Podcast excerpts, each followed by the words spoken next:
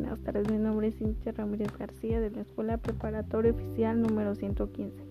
Mi actividad consiste en hacer una reflexión sobre esta cuarentena en el ámbito educativo, familiar y social. En el ámbito educativo, al principio fue algo complicado ya que tanto los docentes como los alumnos no nos adaptábamos a este cambio. Sin embargo, ahora ya ha sido bastante fácil llevar nuestras materias, nuestros trabajos, nuestras tareas que tenemos que entregar. Ya ha sido mucho más fácil y si tenemos alguna duda los docentes nos ayudan en cuestión de sus trabajos que no entendamos.